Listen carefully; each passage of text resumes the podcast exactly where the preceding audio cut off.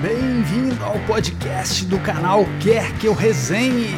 As melhores resenhas de discos você encontra aqui, aqui, aqui, aqui.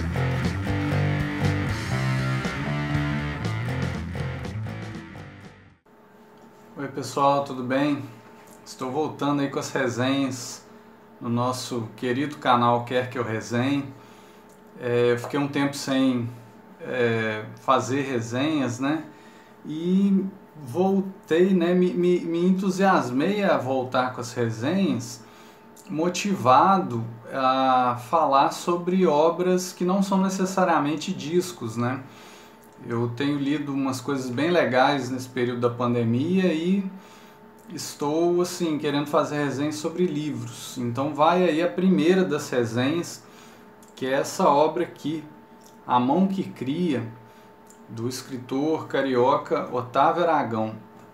Né, o Otávio, é, aprecio muito sim as coisas dele. É, ele é um autor de quadrinhos, autor é, também escreve, está né, tá presente na literatura. Em breve ele está preparando também uma obra, compondo uma obra musical. E é, esse livro é o primeiro romance dele, ele publicou há pouco tempo um romance chamado A Mão que Pune, que tem a ver com esse, mas ele diz que não é propriamente uma continuação, né? Esse, eu não li esse outro romance e ele tem outras obras, né? O, Otávio escreveu já vários contos, ele tem um outro romance que ele publicou, é, ele tem um quadrinho que depois eu, eu falo dele aqui em algum outro momento, chamado Para Tudo Se Acabar na Quarta-feira. E ele é autor de um universo é, ficcional chamado Intempol, que é um universo que lida com viagens no tempo.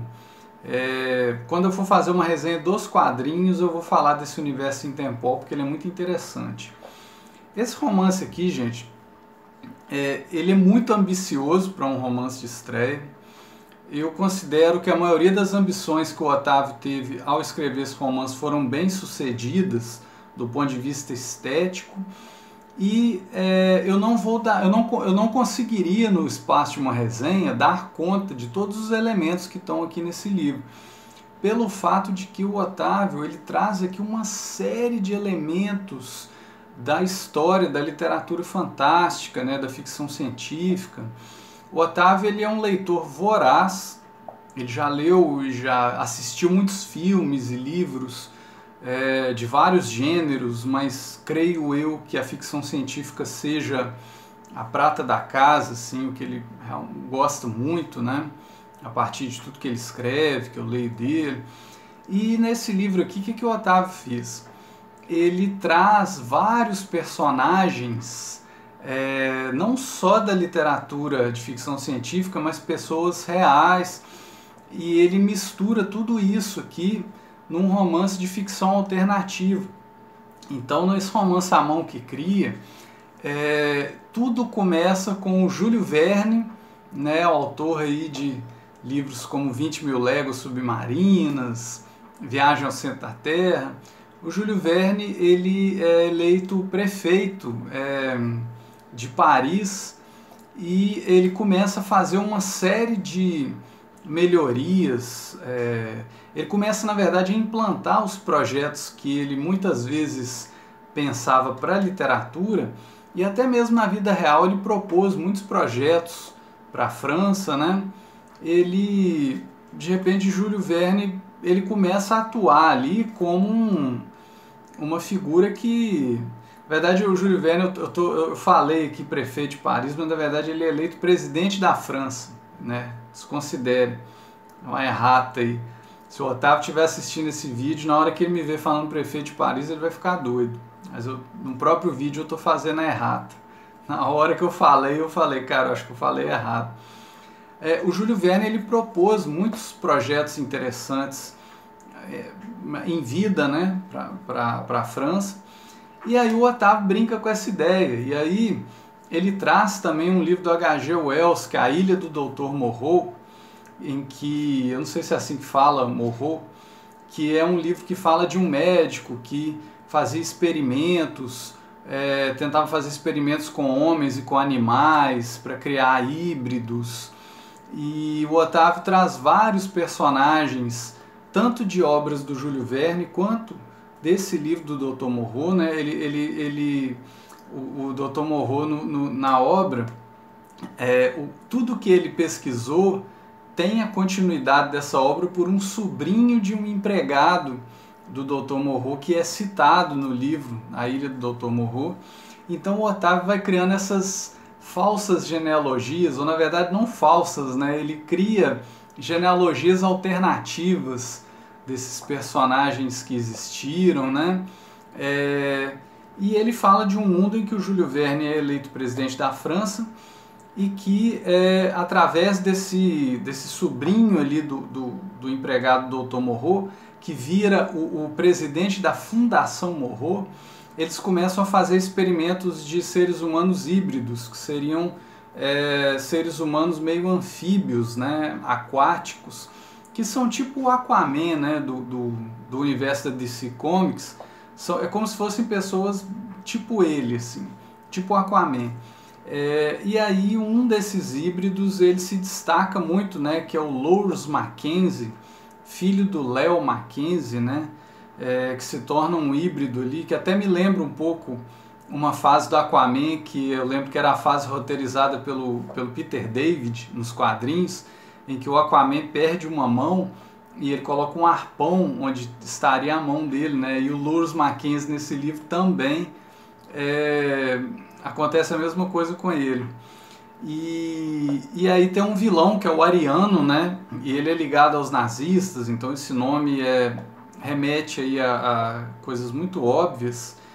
E é, o livro trata então desse, dessa grande, desse grande berço intertextual, né, com vários personagens. Tem um momento que ele cita o Dr. Lidenbrook, né? Eu lembrei aqui quando eu assisti o, o DVD do do Journey to the Center of the Earth, do, do Rick Wakeman, né, que conta a história do romance do Júlio Verne, que é um romance que eu li na adolescência e eu já nem lembrava muito sim da trama, só de alguns flashes do que eu li.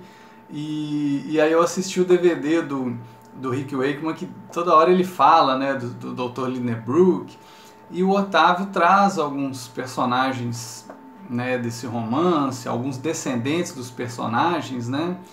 e fala dessa linhagem dos, desses seres humanos híbridos e de uma guerra que é travada entre eles e os seres humanos mesmo. Né? Então, é, ele conta essa história, ele fala da criação do, num país chamado Lemúria, que é como se fosse um, uma Israel desses seres híbridos, né? eles vão todos para lá e o Léo Mackenzie se torna ali o, o presidente desse país.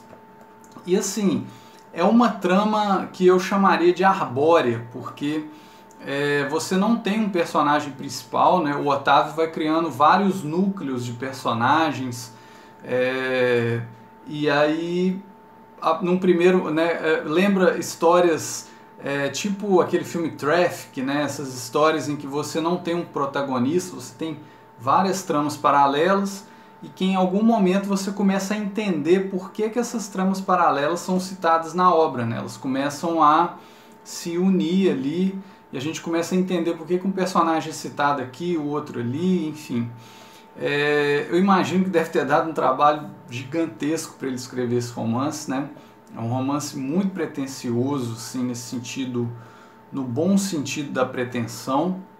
Ele é grandioso, sim. É um romance com muita ação. Ele, a gente lê ele assim e fica imaginando um filme ou uma série que poderia ser adaptada a partir dele, né?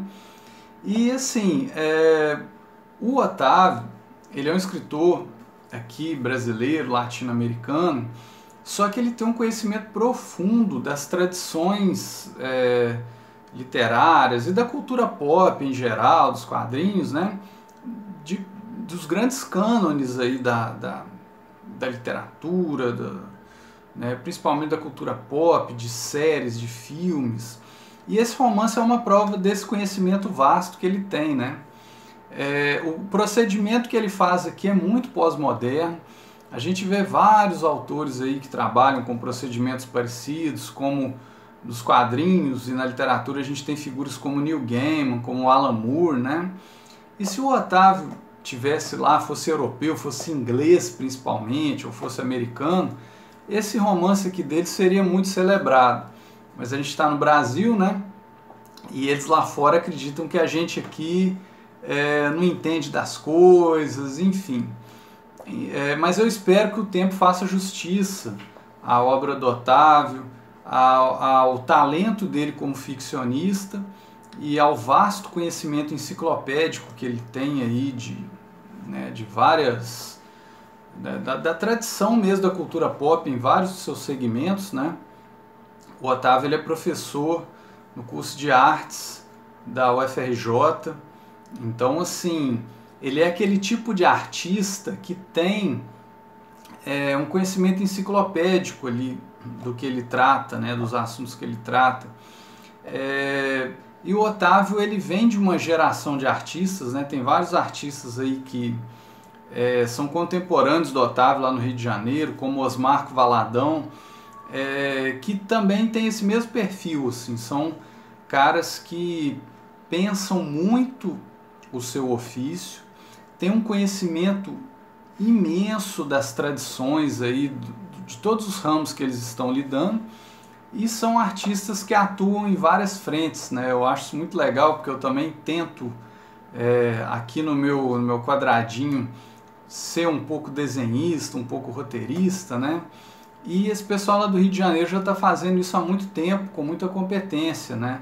O Otávio desenha, escreve, é, já teve banda, agora vai voltar a mexer com música. Então é um pessoal muito, uma geração muito versátil, né? O Otávio ele organiza vários eventos, premiações. Se eu ficar falando de tudo que ele faz aqui, essa resenha vai ficar com um tempo enorme. E é, eu não quero falar aqui nem tanto da carreira dele, que é enorme, nem da, da obra dele. Eu vou apenas falar aqui desse romance, que é o único romance dele assim, que eu li mesmo, né? já li quadrinhos dele, já li traduções que ele fez, mas eu nessa resenha eu vou falar especificamente desse primeiro romance dele que eu recomendo muito, uma leitura muito divertida para um primeiro romance que geralmente é um romance ali que os autores ainda estão tateando, né, e buscando um estilo. Eu acho que ele teve um resultado incrível e recomendo demais esse romance aí do Otávio, principalmente para quem gosta de ficção científica, para quem gosta de literatura fantástica e para quem tem muito conhecimento do gênero. Porque aí quando vocês lerem, vocês vão conseguir facilmente identificar os personagens, as, as várias referências que ele traz. Né?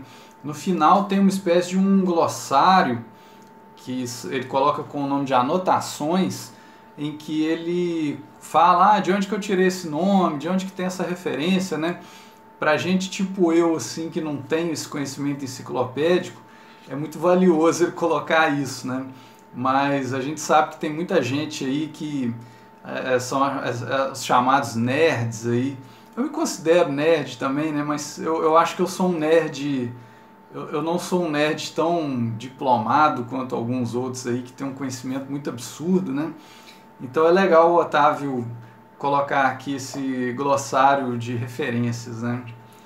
E eu achei um romance incrível, né? Tem um outro ponto aqui que eu queria falar, que eu, eu falo do National Kid, ele cita coisas de romances do contos do Edgar Allan Poe, ele cita aqui o Samuel Taylor Coleridge, né, do Rhyme of Ancient Mariner, que é a balada do. Esqueci de anotar aqui a, a, a, tradução, que eu já li, né, que é muito legal, que tem a música do Iron Maiden também, desse mesmo, do mesmo, a balada do velho marinheiro, né, foi o, a tradução, uma das traduções no Brasil. Então, assim, tem muitas citações aqui nesse romance, né, do, do Otávio. Tem um outro ponto que eu queria falar aqui que eu acho que eu não vou conseguir. Ah, lembrei. É, ele traz para o Brasil um pouco a trama, né? Porque tem um, um momento que ele cita o Oswaldo Aranha que ele coloca aqui como presidente da ONU e que foi mesmo presidente da ONU na vida real, foi governador do, do Rio Grande do Sul e também foi presidente da ONU, né? Oswaldo Aranha ele traz, ele faz um centro dos híbridos desses seres aquáticos, esses humanos aquáticos aí, né?